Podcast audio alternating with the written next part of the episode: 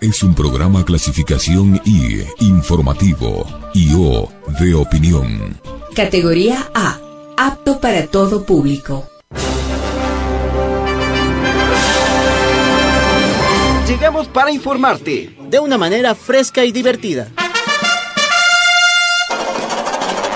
Este par de locos manejan la información calientita. Hablamos de política y de otras vainas. Eso sí, con rigurosidad y responsabilidad. Bajo el ocaso, el relato en caliente. Esto lo hago para divertirme, para divertirme, para divertirme.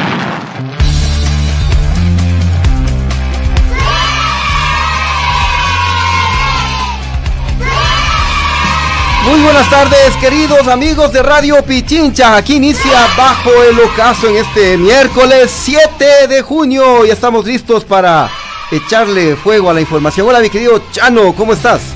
Estamos listos para echarle la información al fuego, digo, el fuego a la información y emprender este recorrido maravilloso que se llama Bajo el Ocaso. Estoy animado, estamos contentos porque ya hay mucha gente conectada. No hay mucha gente conectada, pero bueno, ya se va a conectar mucha gente más y vamos a empezar ya con la información cuando lo diga. es, que ya, saben que siempre metemos lengua ahí al inicio. Claro, sido estos manes hasta que saluden, no sé qué. ¡No! Ya cuando, eh, después del calentamiento, ahí sí ya se conecta la. Claro, vayan calentando así, ven, ven el longen por un lado, el longue por el otro. Vamos a empezar con la información, porque hay mucho. Y he sentido que hoy ha habido bastante generación informativa. Sí, ha estado, ha estado bastante movidito el día, así que sí hemos estado medio, medio, medio ajetreados, ¿no? Sí, cada rato una cosa nueva, buena, mala. Hay candidatos que eh, aparecen, otros se bajan. Claro. a, otros les descolan. Ah, Entonces, sí, sí, sí, Bueno, ¿y cómo estás tú? ¿Cómo te sientes? Yo muy bien, un poco calorado nomás. Sí, este clima medio, medio raro, porque otra vez cayó tremendo aguacero a mediodía a la hora del almuerzo y después salió. Bueno, ya sabemos que esto viene a ser así, ¿no? Aquí en Quito. ¿Cómo están ustedes? ¿Cómo está Alejandro Torres? Digo, para hacer los saluditos. JC Castigador, JC presente, carajo, dice Loreno Campo. Saludos desde el Valle de los Chillos, también Enrique Urbina. Se suma a la transmisión de Bajo Locazo, José Vázquez. Un tal Juan Cabezas, dice, ay, qué tal me qué mal este magna allá de Fernández. Hola chicos, buenas tardes, Bolívar Nagua. Aquí estamos, Dani Guti, like. Y Aurelio Macías, hola, todo, todo, todo. Y un numerito por ahí entre el 4 y el 6. Todo, todo, ya están haciendo campaña. Ya están haciendo campaña, la gente... no, aquí, aquí no hacemos campaña. No, no. Así que ya... Contrólate. Estoy controlado, estoy controlado, estoy emocionado porque, no sé, la información, más información, más información y más información. ya, bueno, bueno. A ver, acá también tengo unos saluditos eh, en el Facebook Live. Nila Murillo nos dice saludos desde Nueva York. Raúl Ricaurte, buenas tardes, queridos chochólogos chimichanos, aquí pendientes, saludos desde el norte de Quito. Mario Alarcón, saludos cordiales desde Guayaquil. Nancy Albuja, buenas tardes chicos, saludos desde New Jersey, aquí lista para escucharlo. Em, ¿Quién más? Eh, Magdalena Hurtado, saludos al dúo de la información. Cecilia Bajo, saludos cordiales, buen dúo de confiables periodistas. Muchas bendiciones desde Estados Unidos, desde eh, Norwalk.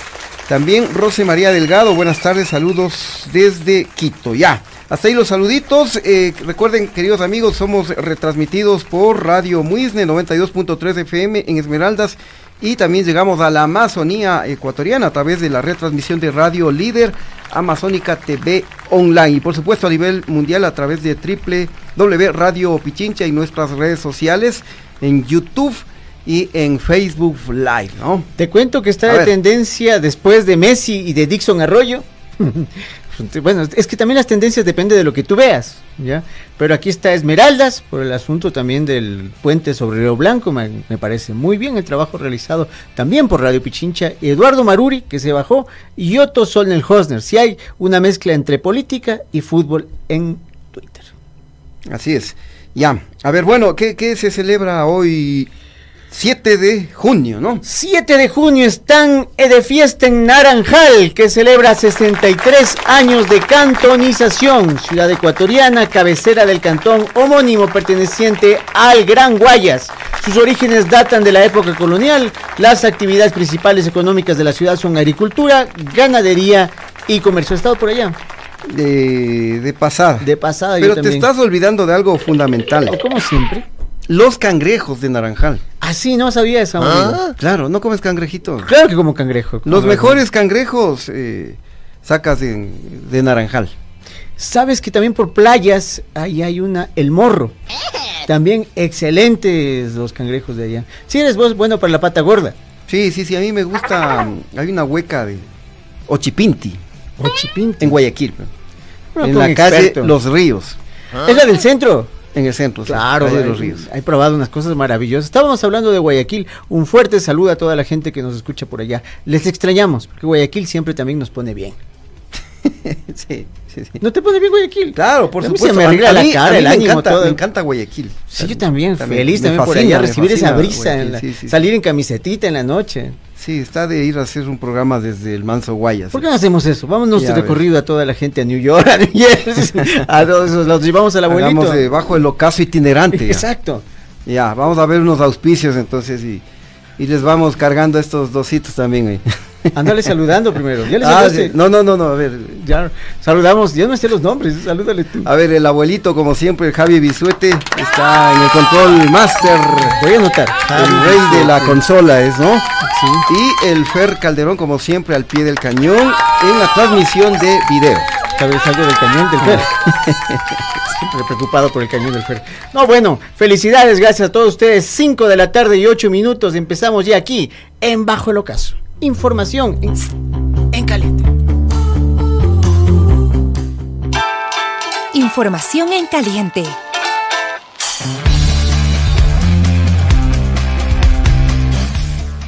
A ver, vamos entonces con las noticias. A ver, un breve paréntesis, porque aquí nos están diciendo, buenas tardes, Chimo y Chimi- Chivo. Chimo y Chumi. No, no, Chimo y Chivo. ¿Qué es Chimo? Chimo. Chimo, no, no No sé. sé. Bueno, Una- Chivo. una mezcla entre pero Chimi a vos te Chano. dicen Chivo. Chivo. Sí, no sé por qué. Barba de Chivo, tal vez. Hay algunas otras cosas que, no estás- que en este horario no se pueden difundir. bueno, nos dicen Chimo y Chivo, ya. Ya, nuevo, nuevo. Bueno, pues, bueno, pues Ya. que venga ya aquí. importa. ya, vamos ahora sí con las noticias, queridos amigos. 5 de la tarde y 9 minutos, el Ministerio de la Mujer iniciará acciones sobre la denuncia de violencia sexual a las conscriptas en la tercera división del ejército Tarqui en Cuenca. Ya era hora que, que hagan algo, ¿no? Eh, esto lo dijo, lo anunció la ministra de la Mujer, Paola Flores, aunque ni siquiera hasta ahora se ha tomado la molestia de contactar a las víctimas. ¿eh? Pero, bueno, en una rueda de prensa por ahí le acorralaron, los, oye, los cuencanos, periodistas cuencanos ahí, Se nota que bien, bien puesto, sacar algo. les acorralan a las autoridades. eh. La semana pasada fue al comandante de la tercera, ah, no, al comandante del ejército Claro. al general Acosta. Sobre este mismo tema, ¿no? sobre este mismo tema. Y ahora le, le arrinconaron ahí a la ministra de la Mujer. Pero mejor miremos y escuchemos lo que dijo la, la funcionaria. ¿Pueden darse estos casos al interior de un recinto estatal eh, de- de- no, del ejército? No se lo puede llevar. Ya. Por eso nosotros como ministerio vamos a tomar todas las, las eh, la- eh, to- todos los mecanismos necesarios para llegar con, la- con las responsabilidades, incluso hasta a mirar qué se puede hacer. Señora ministra, ¿han tomado contacto con las eh, mujeres eh, que han sido agredidas? Porque una de ellas, inclusive ayer en redes sociales, se dio a conocer sobre lo que ella vivió, inclusive habla de violencia eh, eh, física, violencia psicológica. Como usted dice, yo el día de hoy acabo de ver el video que está circulando por redes sociales y justamente el día de hoy voy a tener una reunión con la CENAL para justamente eh, tomar acciones ya eh, como ministerio. Muchas gracias. ¿Pueden darse Chuta, ¿qué tal? Oye, pero si esta denuncia ya se hizo hace más de una semana. Aquí en Radio. Pichincha le hemos dado duro porque amerita, o sea, no puede quedar en la impunidad esto, ¿no? Véalo por donde sea, pero Y- recién ha visto el video. pues, Eh, y le sorprenden a la ministra de la Mujer y para sacársela dice recién acabo de ver el video y voy a tomar acciones. O sea, nada. O sea, Nada de nada. Nada, nada. O sea, lo primero para un funcionario, aparte de la parte administrativa, es la parte humana, ¿no? ¿O me equivoco? Y más por algo hay un Ministerio de la Mujer que tiene que Claro, defender a las además, mujeres. pues. en todo eso. Sí, pero ¿quién puede, de alguna forma, en estos momentos donde todo es vertical tras la muerte cruzada, tomarles cuenta a estos señores? La Defensoría del Pueblo. Alguien tiene que actuar. O sea, aquí hay, uh, claro, un silencio administrativo muy criticable de parte de la ministra. Bueno, vamos a estar pendiente a ver qué es lo que hace el Ministerio de la Mujer en este caso. Vamos a estar ahí, echarle ojito, ¿no? Así es. Ya. Bueno, y continuando con el tema judicial, les cuento, queridos amigos, que la fiscal, la Dianita Salazar, ella no se anda por las ramas y pidió prisión preventiva para los vocales del Consejo de la Judicatura, Juan José Morillo y Ruth Barreno, y también para el juez de la Corte de Pichincha, Vladimir Jaya. Ellos son acusados de presunto tráfico de influencias. Así es, eh, se les acusa de haber ejercido presiones en un recurso presentado por Guadalupe Llori para recuperar la presidencia de la Asamblea en junio de 2022. Contraataca y de qué forma, ¿no? Con fuerza. Sí, y así que están contra la pared estos dos vocales de la judicatura. Hubo como una tregua estos, estos dos días apenas, tres días sobre este tema. Quizás ya le dimos tanto también y fue una tregua también informativa pero como ustedes ven, las balas siguen sonando. Claro, por supuesto, y, esta audiencia me parece que todavía continúa, la audiencia de formulación de, cargos por parte de la Fiscalía en contra de los dos vocales de la Judicatura y este juez de Pichincha. Claro. Así que bueno, vamos a ver si es que el juez que tenga este caso acoge o no el pedido de la fiscal general. Y hablando de la Dianita Salazar, ya cambiando, bueno, siguiendo en el tema, más bien dicho, por segunda ocasión, la conferencia episcopal ecuatoriana muestra un respaldo, una preferencia política. Ahora en favor de la fiscal china. No me digas, güey. Los curitas, prelados y alto magistrados de la iglesia ecuatoriana le pidieron a través de un comunicado a la fiscal que no claudique en sus principios. Le dicen, entre otros temas, Admiramos su valentía, su fortaleza, su entereza y todas las esas y reiteramos nuestro compromiso de oración a favor de la fiscal. Oye, ¿qué tal? No, tenemos ahí el comunicado. Oye, pero te digo que esta película ya la vimos pues el 10 de mayo, cuando también la iglesia hizo eh, en medio del juicio político, ¿no? Le apoyaron con uñas y dientes al presidente don Guille Lazo, ¿no? Y exhortaron a las funciones eh, legislativa y judicial para dejar atrás el circo político. Sí. No, eso, eso lo, dijeron. Oye, los curitas escogen eh, del lado que les conviene estar y desde los púlpitos operan bajo premisas políticas. Nada nuevo. Oye, esto me parece a mí, me parece tremendo, ¿no? Porque a mí me hubiese agradado eh, que la iglesia saque un comunicado para pedir que se aclare este tema de la mafia albanesa y la supuesta relación con el gobierno del encuentro, que ya no es del encuentro. O mira, en estos días que eh, eh, nuestros pobres compatriotas, los ciudadanos de Esmeraldas, están con el agua hasta el cuello ¿Y por qué la iglesia no saldrá con un comunicado a decir que aceleren la entrega de ayuda, que sean más diligentes? que O sea, ¿por qué no verán por el pobre? Y están defendiendo presidentes, en este caso a la fiscal general. Eh, está bien, podría ser si es que, no sé, pero no para que lo hagan de esa manera públicamente, una exhortación. ¿Y saben, y saben quién es este que hace la exhortación? Es el, el mismo, el eh, arzobispo auxiliar de Quito. Ya.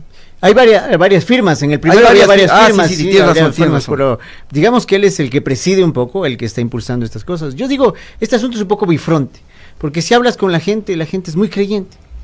O sea, nuestra gente, y, y eso está, es así. Pero por otro lado, los representantes de la iglesia hablan, se aprovechan muchas veces de situaciones, tienen sus púlpitos y nunca mandan un mensaje que haga conciencia entre la gente y que cale sobre todo en los espacios de poder siempre se acomodaron muy bien al lado del poder, ¿ya? Muy bien se acomodan al lado del poder. Y el rato que la, situación del país está que arde, siguen muy cómodos en sus poltronas. Así es, mi querido Chano. Bueno, eh, ya que estábamos también comentando de, lo que pasaba en Esmeraldas, em, les cuento, queridos amigos, que mientras la ayuda para los damnificados por las inundaciones en Esmeraldas llega a cuenta gotas, es mínimo lo que está llegando, ¿no? Mientras hay desesperación, no, no llega la ayuda diligentemente, lo que sí hay es funcionarios que se siguen esmerando para salir lindo en las fotitos. ¿no? Tenemos eh, un ejemplo alrededor del tema, y es que el gobernador de Esmeraldas siempre está como muy presto para el clic. El elegante, dices tú, ¿no? El elegante. El siempre sale exfutbolista, ¿no? Donde sea y en donde, si es en el barro o si es en el asfalto, está elegante. Pues él también sonrió para el clic. Hay una fotito circulando en redes sociales en plena inducción- eh, inundación mientras Frickson Erazo lleva en sus brazos, le estamos viendo a una niña, pero un bebé de meses, o sea, quizás dos o tres meses por, por los piecitos que vemos ahí. Está en una crecida, para quienes eh, no, nos, nos- no puedan verlo, nos escuchan. El agua le llega prácticamente hasta la... la Bueno, por lo menos se mojó, ¿no? se mojó el pantalón, eh, las cámaras listas al frente de él, ahí entrega a la representante, la mamá, la abuelita, a esta bebé, que le entrega en sus brazos. Ya es un paso heroico, ¿no? Me recuerda a Moisés pasando por las aguas que se abren, llevando el bebé. Ya. ¿Qué es esto? O sea, eh, esto es show definitivamente, porque si tú... A ver, pongamos nuevamente la primera imagen, mi querido Fernando. Aquí hay una trama, ¿no? Em, porque incluso junto a la imagen, tú puedes ver que hay una cámara de televisión, hay un reportero, un- De TC, es más. de puedo TC, ¿no? Exactamente. Ya. Entonces, em, ¿cuál es el objeto de que este funcionario, el gobernador de Esmeraldas, esté marcándole a una bebé? Eh, o sea, algún brillante de comunicación de la... Porque de lo que mm, me han contado es que él fue con un equipo bueno de comunicación, camarógrafo, fotógrafo. Entonces alguien vio un bebé, a ver, eh, eh, hagamos así, usted ya márquele a la bebé y hágase como que está caminando y en la otra foto ya la mamá le espera al eh, unos metros más adelante y le entrega. O sea, ¿cuál fue el aporte de ahí? Yo, yo no entiendo, Claro. yo no entiendo. A mí, verás, o sea, se puede pensar muchas cosas, tenemos solamente una cosa parcial, ¿no es cierto? Ahora, siendo yo uno padre, tú también lo eres, yo no le dejo que él coja a mi bebé chiquitito solito por más eh, gobernador que sea o por más fricción erazo que sea. O sea, a mí lo raro de toda la foto es que no esté al lado la mamá. Porque si la mamá a lo mejor le da confianza, el señor de acuerdo, pero yo no le dejo. O sea, de verás de esa edad. Yo estoy al lado, perdóname, yo estoy al lado. Entonces, sí tiene Preste al guagua para la foto o nomás. sea, ¿no? sí tiene estos elementos que hemos rechazado también con lo que hizo Jan Topic, de hacer una publicidad de momentos de tragedia. Es eso, nada más, únicamente eso. Sí, y, y en esto hay que insistir, ¿no? Porque la ayuda no está llegando. Eh, y esto se refleja incluso en el puente que ya hemos, lo hemos comentado, en, el, en el puente Bailey, ¿no? Que conecta Esmeraldas con con Pichincha Pichincha y Santo, Santo Domingo, en el río Blanco, ¿no? Tan importante. Que se ofreció hace 45 días, han pas- hoy son ya 77 días. Y nada, Exactamente. nada. Entonces, no, la, la ayuda no llega. Lo único que están haciendo es ir para las fotos. Como las fotos de ayer de los ministros. Exactamente. O sea, solo Cucalón Entonces, salió un sí. poquito constreñido. Déjense Los de cosas, ya. O sea, No es momento para el Ah. selfismo ni para el posturismo. así O es. postureo, perdón. Bueno, eh, vamos entrando ya ahora al tema político, ¿te parece? Porque Ya. está grave la cosa. Está grave. A ver, dale, dale. Voy. El presidente Don Guille Lazo les dejó sin edificio a los señores y señoras del Consejo de Participación Ciudadana y Control Social. Así como lo escuchan, queridos amigos, ¿será acaso en solidaridad eh, con la fiscal general, la Dianita Salazar? Porque como ustedes recuerdan, el Consejo de Participación Ciudadana le abrió pues un expediente por las denuncias de un presunto plagio de su tesis de abogada. ¿Será una represalia? Coincidencia, ¿no? Sí. Mucha coincidencia porque a Don Guille se le ocurrió emitir hoy el decreto 759 con el que dispuso que el edificio donde funciona el Consejo de Participación Ciudadana y Control Social, ubicada en el sector de Santa Prisca en Quito, sea devuelto al Banco Central. Extraña la naturaleza de este asunto porque supuestamente en este periodo de muerte cruzada solo puede emitir decretos ley alrededor del tema económico. Este, claro, tiene la, la variable de que está el Banco Central ahí, pero de, decreto económico para el país no tiene nada. Eh, exactamente. Bueno, los decretos económicos tienen que ir necesariamente a la Corte Constitucional. Eh, ¿Y este? Sí, sí lo podía hacer en realidad, porque ha habido algunos decretos de designación de funcionarios. Claro. eh, sí, pero... eh, Por esto no es que- designación de funcionarios. Sí, sí, sí. bueno, en todo caso, sí llama mucho la atención, porque mm, eh, se ha visto en las redes sociales pronunciamientos políticos que dicen que el Consejo de Participación Ciudadana y Control Social está dominado por correístas, así dicen, ¿no? Sí. Que tienen mayoría de consejeros correístas. Pero es de votación Y- popular. y, eh, votación popular, obviamente. Entonces, eh, eh, también eh, se da en momentos en que el Consejo tomó esta acción. Acuérdate la semana pasada que ya convocó a las partes por este tema de la denuncia del presunto plagio de la tesis de Diana Salazar y obviamente Diana Salazar no acudió, ¿no? Únicamente fueron los, eh, los demandantes. Entonces, en medio de todo esto, eh, se le ocurre al- a, don Guille Lazo, cuando le faltan poco más de cinco meses en el poder, que ya está de salida porque decretó la muerte cruzada, y ahora se acuerda de tan bonito de devolverle este edificio al Banco Central. Porque eh, esto, eh, este edificio está en Santa Prisca, hemos pasado Claro. un montón de veces por ahí y, y ha sido un símbolo del Consejo de Participación Ciudadana, porque ya lleva en ese sitio más de 10 años. eh. Bueno, y, ¿Y por qué se le ocurre ahora? Es la pregunta. la ¿Por qué ahora? de Pueblos, Ajá. esto la fusión de transparencia y tantos otros. Hubo otro caso, que es el de la sede de la CONAIE. Ya, que finalmente también pasó por esta variable política y, y luego ya se llegó a un entendimiento. Pero en esta situación, ahorita, esto lleva una gran interrogante y sobre todo todo el aliento de un coletazo político. Sí, exactamente. Yo le veo como una retaliación. Exacto, una retaliación. Tendría Sí. ser. Sí, sí, mira, porque, porque a ver, eh, no he analizado con detenimiento este decreto, lo voy a hacer, pero me est- estoy recordando que fueron algunas dependencias del Banco Central que se les quitó hace algunos años. Por ejemplo, uno de ellos, y donde hemos ido a jugar fútbol, el Ministerio del Deporte. Ese complejo era del Banco Central también. Gaspar de Villarruel y Chiris. Exactamente, donde funciona el Ministerio Ministerio del de Deporte. Y eh, incluso de otras instituciones, eh, me estaba acordando el un complejo que tenía la Contraloría en Pomaski, del mundo, sí, en en Pomaski. y ahora es un parque público. Claro. Al igual que el, Ministerio del Deporte, que es, público, ahora puedes ir a hacer deporte allá, hay hasta incluso hay piscina, hay canchas iluminadas.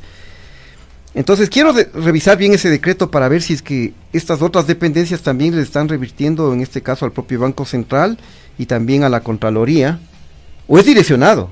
Ujú. Únicamente se trata de este edificio que estaba siendo usado por el Consejo de Participación Ciudadana. Ah. Eso habrá que revisar. Pues que la variable temporal lamentablemente nos lleva también a un poco a esta primera conclusión, si queremos manifestarlo de esa forma.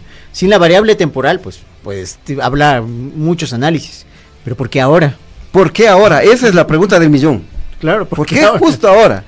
Estado dos años en el poder. Te van a contestar. ¿Y por qué no ahora? O sea, conociendo al gobierno, conociendo a Flores, conociendo a sus ministros, a Cucalón. ¿Y por qué no ahora? ¿Qué le extraña, compañero? Van a decir. Ay, ay, ay, no, chuta, bueno, así estamos con Don Guille, Lazo que quiere ir arrasando con todo Y faltan a sus meses, ¿no? adversarios en eh, este corto tiempo que le queda. Ya no parece corto. Sí, ahorita parece muy largo. Es ¿Con, más. con qué más nos saldrá en estos días, oye? Sí, qué miedo, bestia, qué, Qué miedo. miedo, qué miedo, ¿no? Bueno, pasemos al tema que te gusta a ti, pues. Al- lo político electoral, ya, pues La encantado, comida, ¿qué encantado. decir a la Ah, comida? ¿Qué, qué, qué comida vamos a hablar hoy? Vamos con el tema político electoral, exactamente, Chimi. Mientras unos ríen, otros lloran. El ex asambleísta de Pachacutic, Salvador Quispe, que lo estamos escuchando ahí de fondo, hace unos días anunciaba su precandidatura presidencial. No me digas que ya no será candidato. Ya no va a ser candidato. Ya me dijiste. No va a ser candidato, no es que Pachacuti le dijo, no hay chance. No hay chance, No hay Cholito, aquí queda Cholito, mejor que no, nunca, ¿no? No, no, no, no. No hay hay chance. Guambrito. No hay chance. Claro, y te acuerdas que hace unos días eh, presentamos un video de El Salvador, ¿no? Que él decía, daba las gracias que le han propuesto en Zamora y así Ah, también, cierto. Sí, sí, sí. Y ahora, nada. Se quedó sin pan ni pedazo un poco. Se quedó con, con los churos hechos del El Salvador hoy. Chuta. Pero te cuento que por otro lado, el ex candidato presidencial de la izquierda democrática, el, ese que andaba en scooter, Disfrazado de viuda. ese, ese, ese, No, ese, inolvidable. Ese, ese, el Javiercito Herbas. Trato de olvidarlo. Él, en cambio, eh, nuevamente buscará la presidencia de la República. No, Ah. ¿por qué? Bueno, ¿por qué más bien?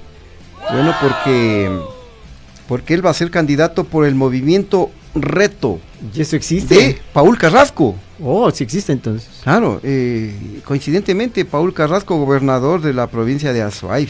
Yo vengo, nomás vengo. Nombrado hace poco por Claro. don Guille Lazo. Pero déjame decir ese verso. Yo vengo, nomás vengo. Ya sabrán para qué vengo. Así dicen en la provincia. O sea, él le da la chance a Herbas para que sea, para que vaya por segunda vez a buscar la presidencia. Exactamente, y, y aquí se, se hablaba de un pacto, ¿no? Eh, obviamente, creo ya desaparece, no, no, no tiene ninguna posibilidad de nada. Y entonces don Guille Lazo le dio la gobernación a Paul Carrasco, quien es el dueño del movimiento Reto. Y ahora este movimiento prácticamente es manejado por don Guille Lazo y le permiten a, a Javier Herba ser nuevamente candidato. Pero ahí te das cuenta el show que armaron hace unos meses. ¿Te acuerdas que don Guille Lazo le criticaba Claro. a Javier Herbas de que él eh, le presionaba para no pagar impuestos a cambio de los votos? Claro, Y se fue a hablar a la florícola. Ah, y exactamente. sí, sí.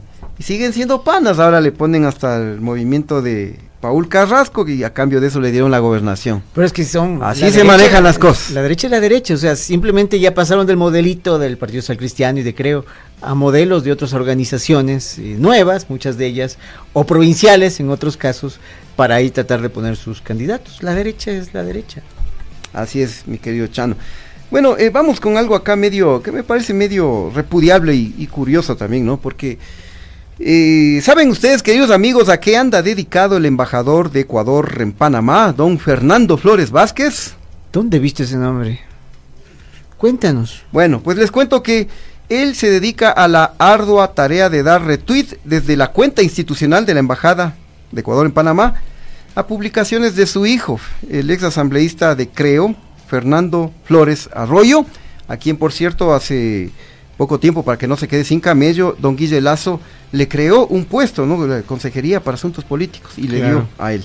A ver, tenemos aquí ese tweet. A ver, ahí está. Entonces imagínense un embajador eh, que está en Panamá dando retweet a publicaciones del hijo, Pésimo. en una publicación que le sacó el diario El Universo. ¿Y qué dirá Ahí de dice esto? clarito, Embajada del Ecuador en Panamá retuiteó Exacto. una nota del Universo del hijo del embajador, el ex asambleísta Fernando Flores. Tiene que llamarle la atención O sea, la, el para eso le canciller, pagan un embajador. El vicecanciller, porque están haciendo acción política desde sus cuentas. Los embajadores, los cónsules tienen la- la- el asunto de gestionar eh, las oportunidades o los trámites para los ciudadanos ecuatorianos en el exterior, no para hacer gestión política. Eso es un gobierno racional, lo pongo en escena. Y aquí en adelante cuido mis palabras. Y ahí te das eh, tu cuenta del, del, del nivel de funcionarios, ¿no? Claro. No solo los funcionarios de aquí en el país, sino los embajadores de cuota política. Porque si te, te mandan de embajador a otro país a hacer para que eh, gestiones eh, eh, temas relacionados a los consulados, a la situación de los nuestros compatriotas residentes, en este caso en Panamá, el tema, Tema comercial, claro. exactamente, el tema económico, el tema de migración. Va, va a estar retuiteando eh, publicaciones del hijo, el ex, del ex asambleísta. ¿Qué hace? Es, un embajador, hermano. Flaco favor que le hace al- a la política internacional. ¿Por dónde está el canciller, el vicecanciller, la coordinación de consulados, por, los, por lo menos de, de esta parte del mundo, allá en Cancillería? Que se fijen en esto, porque si Radio Pichincha se ha fijado, si este programa humilde de ustedes se fija, la Cancillería se ha de haber fijado, pues no creo que no hayan visto eso. O quién sabe, verás. ¿Quién sabe? Te diría, como dicen, ¿quién sabe? Bueno, bueno, así nomás con este embajador. Eh, ¿Alcanzamos a la frase polémica o vamos primero a la pausa? Sí, ya. Cerremos eh, este, esta primera parte con la frase polémica que tiene que ver con la política mismo, ¿no? A ver, eh, ma- ah, mándale la presentación. La frase polémica del día.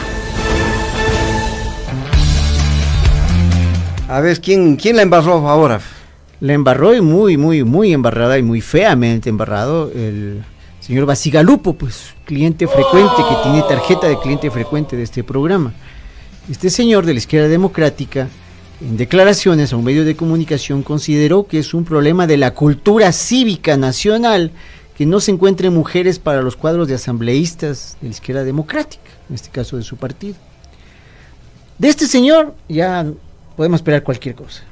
Pero nunca vamos a encontrar una crítica a sí mismo, nunca una crítica al machismo atávico que nos impregna a todos, y quizás un poco a todas.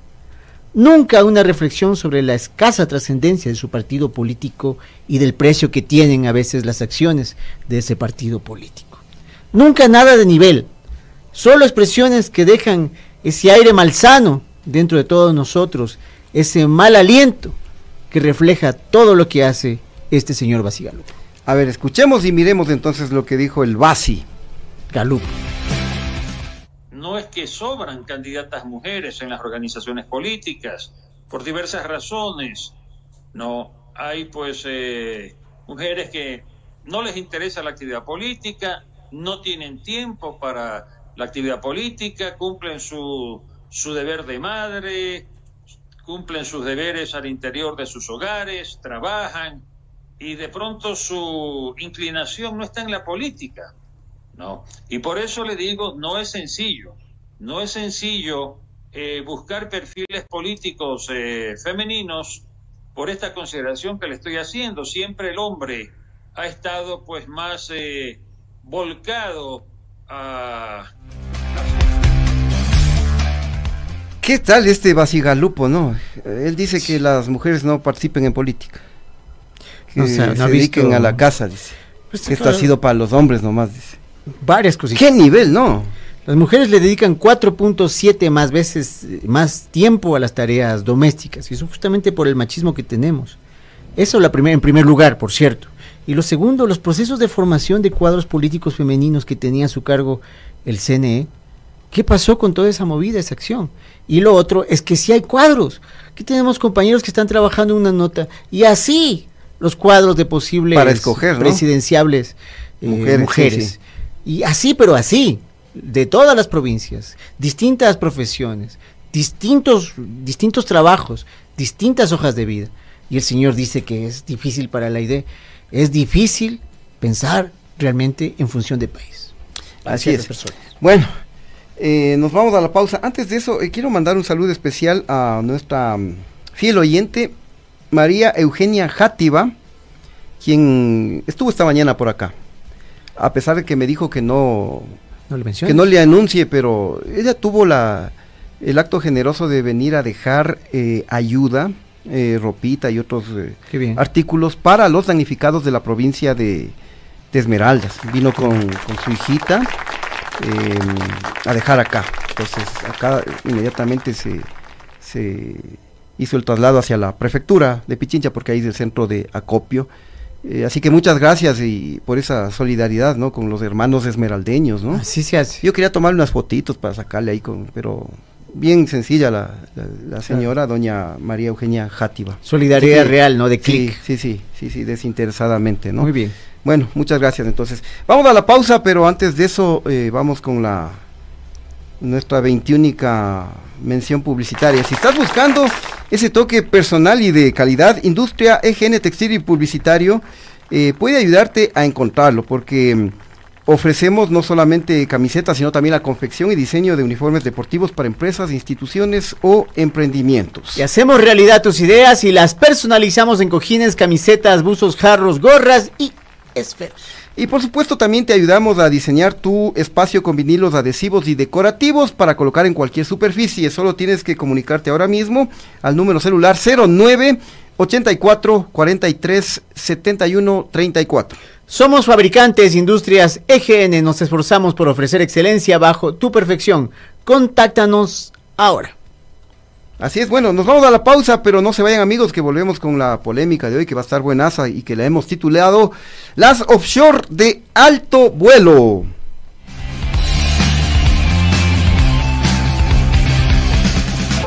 Inicio del espacio publicitario.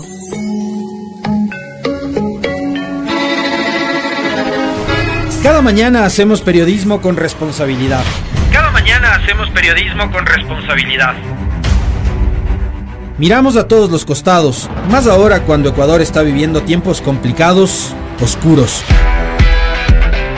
Aquí no prefabricamos libretos, conversamos entre todos y todas y arrancamos el diálogo colectivo con ustedes, nuestra audiencia, quienes han hecho de este el programa líder de opinión de las, mañanas.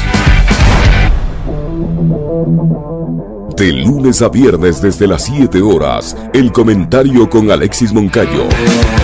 Sintoniza la 95.3 FM en Quito, 94.5 FM al noroccidente de Pichincha y nuestra transmisión en vivo por redes sociales. Radio Pichincha, somos el otro relato.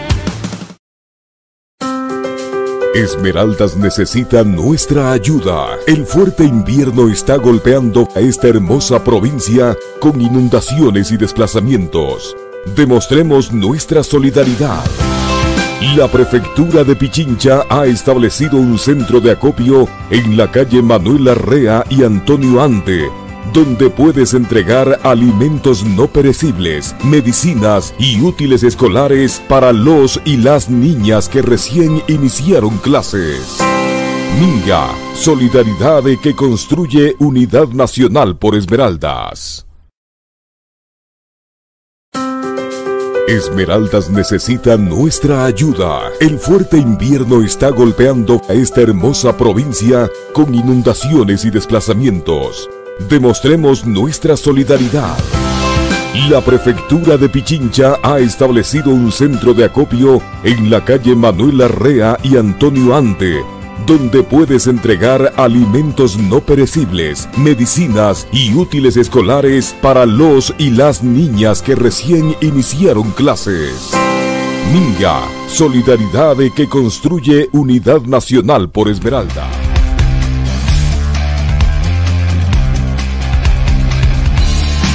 Eh, muy bien, ya estamos de regreso, queridos amigos. Antes de ir con la cifra, eh, por ahí había algún comentario. Muy a, muy a propósito de lo que hablábamos del embajador ecuatoriano en Panamá, el representante nacional de Panamá. Dice Rubinciña Peña, fui a Panamá hace mes y medio. Me tocó ir a la embajada. No hubo quien me atendiera. Mandaron al Policía Nacional Pañameño a atender un asunto ecuatoriano y ni siquiera me dejaron entrar. Vago Flores. Rubinciña Peña, comentario que ustedes pueden ver en estos momentos en nuestra línea de, nuestro chat directamente de YouTube. Claro, pues ¿qué, qué, cómo le va a atender el embajador si, si sabía pasar ocupado en, el Twitter ahí, eh, en la cuenta de Twitter de la Embajada de Ecuador en Panamá, tuiteándole al hijo. Paraíso fiscal. Retuiteándole al hijo. Paraíso fiscal. Sí. Todo, todo da, todo cuadra. Bueno, ahora sí, hablemos de números. ¿Cuál es la cifra de hoy, mi querido Chano? Esta sí ni te la esperas, mi querido Chimi. A ver, ojo con la cifra del momento. La inversión extranjera anual en Ecuador no llegó, oigan, ni al 1% del PIB, ni al 1%. Así como lo escuchan todos, Chimi, lo que nos escuchan en distintas eh, canales. La fuente de esta noticia es el Comité Empresarial Ecuatoriano y también la difundió el lindo canal Teleamazonas. La, la captura que vamos a exhibir es justamente de este divino canal. Ya. ¿Y qué más datos hay? de acuerdo a las cifras. Porque no hay la captura. Son apenas 788 millones de dólares los que han llegado al Ecuador por el tema de inversión internacional un registro, ojo, inferior al registrado en 2018, 2019 y 2020, Chimi, que estuvimos en pandemia. 2020. Qué terrible. O sea, llegó menos inversión que en 2020, abuelito. O sea, ponte a ver eso. Así como lo escuchan, queridos amigos, la inversión extranjera en el gobierno de Lazo, 1%. 1% y cuando, al BIP. y cuando anunciaban que va a venir eh, la inversión, pero por miles de miles de millones. Claro. Walmart ya te iba a llamar. No te llamó Walmart para que vayas a trabajar en unos super almacenes que iban a abrir aquí. y además siguen en espera los acuerdos comerciales con China, en veremos, digamos. Costa Rica y otros países, porque el de México, por ejemplo, se cayó y bien al Bien caído. Definitivamente un fracalazo en todo. Hiper fracalazo. Hay que crear una nueva categoría. Es un fracalazo plus. Un mega fracalazo. Mega fracalazo. sí, sí. Un megalodón de fracasos. Alguna cosa así. bueno, hasta ahí las noticias, amigos. Ahora sí vamos con la polémica de hoy.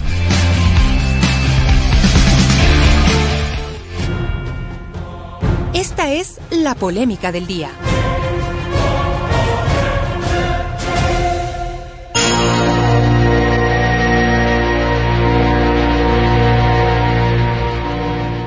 Bueno, entonces, eh, como ya lo anticipamos, la polémica de esta tarde se titula de esta manera, ¿no? Eh, a ver, ¿cómo, cómo era? Las ah, offshore las de offshore alto de alto vuelo. ¿no? ¿Y de qué se trata esto? A ver, bueno, expliquémosles el antecedente primero, ¿no? Eh, Ustedes recuerdan, queridos amigos, que la semana pasada el Miami Herald, uno de los principales diarios de los Estados Unidos, reveló que el presidente don Guille Lazo pagó nada más y nada menos que 250 mil dolaritos para lavar su imagen y su reputación durante el juicio político que se desarrollaba en la Asamblea Nacional. Y sigamos recordando, pues es necesario tener en claro que este jugoso contrato fue suscrito entre la empresa Global Research and Asset Management, GRAM, y Perpetual Advisors. Esta última debía manejar durante 30 días la imagen del presidente ecuatoriano en los Estados Unidos y en la Gran Bretaña.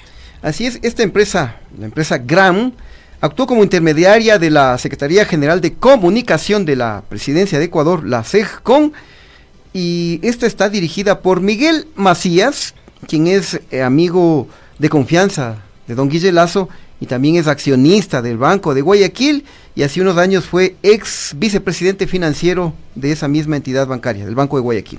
Sigamos hablando de GRAM. Esta empresa fue creada hace 13 años en, en Florida. Es una de las 29 empresas offshore que se denunció pertenecían a Don Guille, cuando fue candidato en las elecciones presidenciales de 2017. Así es, y la secretaria de Comunicación, Wendy Reyes, eh, no ha dicho ni pío, ¿no? Pío. Eh, sobre esta denuncia. Eh, no ha salido a desmentir, a pesar de que mm, el Miami Herald le, le nombró en el, en el reportaje como contratista a través de la empresa intermediaria GRAM. Directamente como contratista. Exactamente. Ti- tendría que decir y mucho. Pero eso no es todo. Aguántense un rato la risa ahí. Porque lo que queríamos revelarles hoy es que esta empresa offshore Gran y Perpetual Advisors también le prestaban jets privados a Don Guille, según una investigación realizada por el periodista Orlando Pérez. Eh, así es, ¿no? Eh, tenemos acá mm, una publicación de Orlando Pérez que dice que Guillermo Lazo no solo pagó 250 mil con dinero público para lavar su imagen durante el juicio político, porque también utilizó los aviones de la empresa, de la empresa Global Research and eh, Asset Management para su campaña y para sus citas médicas, ¿no? Ajá. Ya. Y ahí están las imágenes del nuevo Herald y de la revista Plan B.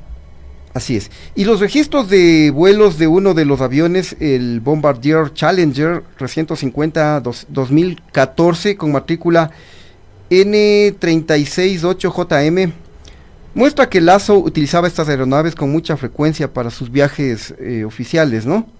Y los ejemplos abundan. Uno de estos aviones se utilizó para el traslado de Lazo a una reunión con el entonces presidente de Colombia, Iván Duque, en diciembre de 2021 en la ciudad colombiana de Cartagena.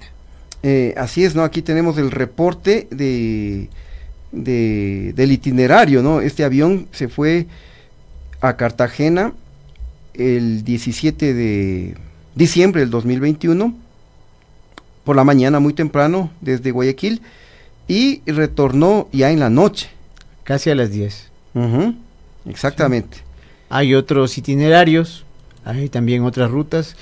Guayaquil-Cartagena, Cartagena-Guayaquil, Guayaquil-Quito. Básicamente hacia Ya. esa ciudad. Bueno, pero este avión que era utilizado con frecuencia por eh, el presi Don Guille Lazo se vendió en abril del 2022, pero también utilizó otro jet, no fue el único, ¿no? Utilizó otro jet que pertenecía a las mismas empresas en Miami para otro viaje, en esta ocasión a Houston en agosto de 2022, cuando anunció que se le había detectado un melanoma, era, ¿no? Sí. Ahí Ya. estamos viendo otra imagen en estos momentos. Ahí está la aeronave distintiva. Este avión finalmente se vendió en abril de 2022. Pero Lazo aún usaba otro avión privado. Exactamente, ya. Y tenemos otra imagen del- de este avión que cuando los medios de comunicación daban cuenta, ¿no? Así es. Ahí de tenemos una, nota de prensa, ¿no? Ahí dice, Guillermo Lazo viaja a Houston para ser atendido de un melanoma. Entonces, este es el jet que pertenece a esta empresa offshore, a la, la cual sirvió de intermediaria para pagar 250 mil dólares eh, para lavar la imagen de don Guille Lazo. Entonces, si te prestan un avión, es decir que hay eh, no a cualquiera le prestan. Yo quisiera que me presten un avión, un jetbay para darme unas vacaciones. Claro. Pero si es que es bien pana, tienen alguna relación, te, te van a prestar. O sea, de alguna forma le está prestando el avión al, al jefe de la empresa, ¿no? O sea, Exactamente. vendría a ser así, o sea, no tiene ni que pedir prestado. ¿Ya? Otro dato, otro dato, perdón, es que estos aviones son operados por la empresa ecuatoriana Maviarnet SA. Y lo sorprendente es que en el correo electrónico de contacto presentado ante la Superintendencia de Compañías se muestra una dirección electrónica que pertenece al Banco Rosadito, al Banco de Guayaquil. Ahí está el correo, vemos el correo electrónico 2. Exactamente, aquí tenemos la captura de los datos que se registran en la superintendencia de compañías y esto es público. Ustedes eh, simplemente amigos pueden ingresar al portal de la superintendencia de compañías, eh, ingresan eh, donde dice información de compañías y simplemente ponen el nombre de la compañía y les va a aparecer ahí quiénes son los accionistas, a qué actividad se dedican, la dirección, etcétera, todos los datos de la compañía. Entonces, lo que sí nos ha llamado la atención es que esta, mm, esta empresa, eh, obviamente está, ubicada en la ciudad de Guayaquil, esta empresa que opera estos, estas aeronaves. Y, Maviarnet. Exactamente, y en la, mm, digamos en la ficha, llamémoslo así, en la ficha de información que te exige la superintendencia de compañías, como que tú, tú inscribes, tu- tú te pones una empresa, tú tienes que cumplir con el requisito de proporcionar todos los detalles, los datos en la superintendencia de compañías, entonces ahí te van a pedir eh, qué capital tienes, quiénes son los accionistas, dónde queda ubicada, eh, cuál es el número telefónico, el correo electrónico. Y oh sorpresa, que el correo electrónico ponen el correo del Banco de Guayaquil. Claro. A más pruebas ya todo Entonces- queda relevado en segundo plano. Exactamente, entonces esto es definitivamente súper, pero súper raro. O sea, se han revelado las conexiones, o sea, de qué forma se han atado los cabos. Aquí intervienen algunas instancias eh, comerciales del presidente de la República y lamentablemente también interviene el Estado a través de la SECCON o a través de esta tercerización hacia esta empresa GRAM. Exactamente. A ver, por acá, eh, Ana Lucía Sosa nos dice la matrícula del avión del Ecuador es HC, la N es de los Estados Unidos. Sí, exactamente. Este avión no es ecuatoriano. Ya, lo dijimos, este avión eh, pertenece a estas empresas que están en Miami. Por eso la matrícula empieza con N. Claro. Por eso no es todo. Ah, no es todo. O No sea, es todo, bueno, falta que más. viste esto y te sorprendes. ¿no? Así- Me acabas de sorprender, oye. Pues sí, esto no es todo, no se asuste nadie, porque viene lo mejor. Ponle ahí una musiquita. de Lo mejor está por venir, dices tú. Lo mejor está por venir. Estás fino, oye, lo mejor está por venir. ¡Chas! De acuerdo con los registros de la Dirección Nacional de Aviación Civil, el avión N810GB que utilizaba Don Guille Lazo para viajes oficiales y citas médicas, también, ojo, era usado por allegados del presidente. Ah, mira tú, ¿no? A ver, eh, les vamos a dar dos ejemplos únicamente, ¿no? A ver, aquí tenemos uno. ¿Saben quién se subió a ese avioncito? El 22 de marzo de 2021, insistimos de acuerdo a los propios registros de la Dirección Nacional de Aviación Civil, ¿no? El 22 de marzo de 2021 eh, usó este avioncito el cuñado de don Guille Lazo, don Danilo Carrera. Él se desplazó en esa aeronave de Guayaquil a Quito. Ahí estamos viendo el registro de esa utilización de la nave y este ahí vemos los nombres de los pasajeros. Son dos pasajeros, pasajeros que- únicamente, César ¿no? Poli Di Casa y el mencionado Danilo Carrera, el cuñadito. Ah, mira, qué interesante, ¿no? Qué interesante. Y otro ejemplo, otro Oh, ejemplo. esto está buenísimo. otro ejemplo eh, de quienes usaban estos avi- este avión específicamente, ¿no?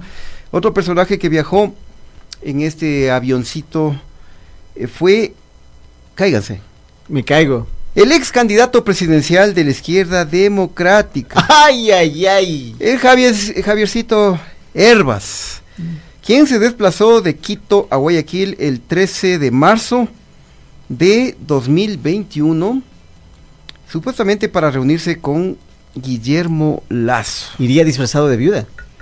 Seguramente, y a ver si Claro. tú te, eh, analizas la fecha, 13 de marzo fue de 2021, fue luego de la primera vuelta electoral. Claro. Fue luego de la primera vuelta electoral, entonces obviamente que eh, aquí en esta reunión seguramente eh, don Javi Herbas eh, le habrá eh, dado el apoyo para la segunda Claro, vuelta claro. a Guillermo Lazo, ¿no? Le- vuelta le- que ganó, ¿no? Entonces le ponían avioncito y todo, ¿no? Claro. Entonces, ¿y a cambio de qué habrá sido ese respaldo? Bueno, segunda eh, vuelta. mi don Herbás tenía en ese momento como un millón ochocientos mil votos de argumentos que le podían interesar y que finalmente le fueron útiles también a, a Guillermo Lazo, que pasó a subir casi tres veces su votación para la segunda vuelta. Pero todo queda claro, o sea, son discusiones que se llevan de alto vuelo, como decíamos aquí. Exactamente, mira, eh, entonces esto sí, sí nos llama mucho la, nos llama mucho la atención, ¿no? Porque coincidentemente esta aeronave pertenece a una empresa offshore de Miami, de la que se denunciaba hace algunos años cuando Lazo fue candidato a 2017, se denunciaba que 2017. esta era una de las 29 empresas en el estado de la Florida. Debe haber sido parte de los Pandora Ya. Papers. Entonces, ahí, atando cabos. A ver, insisto, el avión pertenece a una offshore de Miami. Y este, esta offshore le prestaba el avión a don Guille Lazo de manera constante para sus desplazamientos. Esta, mm, este avioncito era operado por una empresa ecuatoriana, acá en, acá en Ecuador, obviamente, y que declara en la superintendencia de compañías como su correo electrónico un correo del Banco de Guayaquil. Qué raro, ¿no? O sea, eh, estamos atando cabos. Claro. Porque bueno, eh, podrán decir esa empresa, esa empresa opera acá en Ecuador con este, este- estas dos aeronaves estadounidenses. Bueno, cualquiera podrá decir, a ver si yo tengo plata, yo también puedo contratar a esta empresa y uso ese avión. Claro. Pero ser, ¿no? Puede ser. Pues, Pero en el caso Pero del te llama la pasajero, atención. en este pasajero VIP 001, el presidente de la República, que ha utilizado justo la empresa que está en, que fue investigada, que fue denunciada como parte de, de estas negociaciones, de esta plata que tenía de estas relaciones comerciales que él tiene fuera del país en Miami. Qué coincidencia que sea también la dueña del avión.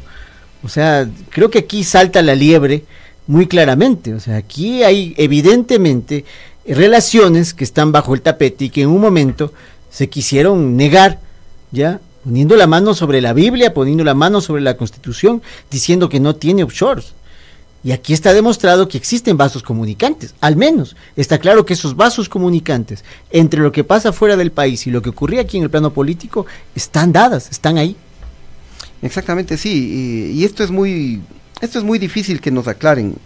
¿Por qué consta? Es la pregunta del millón. ¿Por qué consta un correo del Banco de Guayaquil como correo de esta empresa Maviarnet SA? Eso no nos cabe. Ojalá que haya alguien quien que nos pueda aclarar. Pero Solo que esa persona sea dueña o sea socia de, este, de esta empresa internacional. Mm, estaba revisando los dos accionistas de esta empresa Maviarnet no, no, no tienen nada que ver con el Banco de Guayaquil, no consta en la lista de accionistas del Banco de Guayaquil. No, entonces ahí no no no no sabemos, ¿no? Expedientes secretos X. pues, Y, y sabes qué me llama la atención también que a pesar de que esta denuncia nació del Miami Herald, uno de los más importantes y grandes periódicos de los Estados Unidos, acá en Ecuador los grandes medios de comunicación no han dicho ni, media ni- palabra. Ni chis ni mus. cuando es una denuncia bastante grave. Cuando grandes medios de comunicación, ¿a quiénes te refieres? Obviamente, Ecuavisa, Ah, llamadas Zonas, El Universo, El Mercio, El Expreso. Porque yo digo, si es que... Porque Plan B lo, sí lo sacó. Ah, Plan B sí, Plan B sí. Eh, me refiero a los grandes medios masivos, ¿no? Plan B es un medio digital, pequeño. Entonces, eh, sí, sí llama también mucho la atención este doble rasero, ¿no? Que para, para ciertos temas son muy acuciosos, eh, dependiendo de qué personaje político está de por medio, ¿no? Pero como tú dices, además de esto está el Miami Herald, que cuando les interesa si es fuente para una cosa, o lo mismo CNN, cuando está bajo su, su lógica, su pensamiento, pues sí lo replican. Y cuando no, silencio sepulcral, ¿ya? Nadie dice nada. Por aquí sí, aquí en Bajo el Ocaso. Así es, queridos amigos. eh, vamos a ver si, si se pronuncian, ¿no? O sea, si salen a desmentir. ¿Tú crees que van a hablar el propio Don Guille Lazo? Aquí lo que eh, se requiere es una entrevista, ah, o sea, abrir las, las perspectivas de investigación desde el plano local, las líneas de investigación que, que- que un poco se enlacen con las líneas que ya abrió, en este caso el Miami Herald, y la segunda sería interesantísimo encontrar una fuente en el propio Miami Herald que bajo, bajo ciertos tamices permite encontrar cuáles son las fuentes, saber cómo se movieron, encontrar un poco más el origen ¿no? de todo esto que han llegado a investigar. Pero eh, vamos a ver, esperemos que paulatinamente esas informaciones aparezcan en nuestra prensa. Así es, queridos amigos. Bueno, eso es todo lo que queríamos eh, contarles. 5 de la tarde, 58 minutos. Tenemos que irnos, lamentablemente, ¿no? Saludemos aquí a Sub Vega, ese es el error agrandarles porque ya no son solo en sus tristes cerebros, son grandes, no lo entendí, pero también concuerdo. Señor Sarcasmo nos manda muchos saludos. Emperador Apolo dice que no nos olvidemos de sus saluditos. Un abrazo para ti, Emperador David Peñafiel. Lazo respalda a Herbas y respalda a Lazo. Y podemos seguir así eternamente. Lazo respalda a Herbas, Herbas respalda a Lazo. Carlos Guay, el Chano y Michini Mercio, dice, ¿qué tan decir? Oscar Huber- Huberto dice, si Lazo fuera Puyo, ¿por qué Correa no lo metió a la cárcel? Se preguntan. Y Carlos Guay, el mafioso y el ladrón, siempre fue Don Guille. Bueno, nos vamos, queridos amigos. Gracias, como siempre, por su amable atención. Les esperamos mañana a las 17 horas. Chao, mi querido Chano. Nos vemos mañana. Chao. Chao, amigos. acto, acto, pide contacto, acto, acto, pide contacto.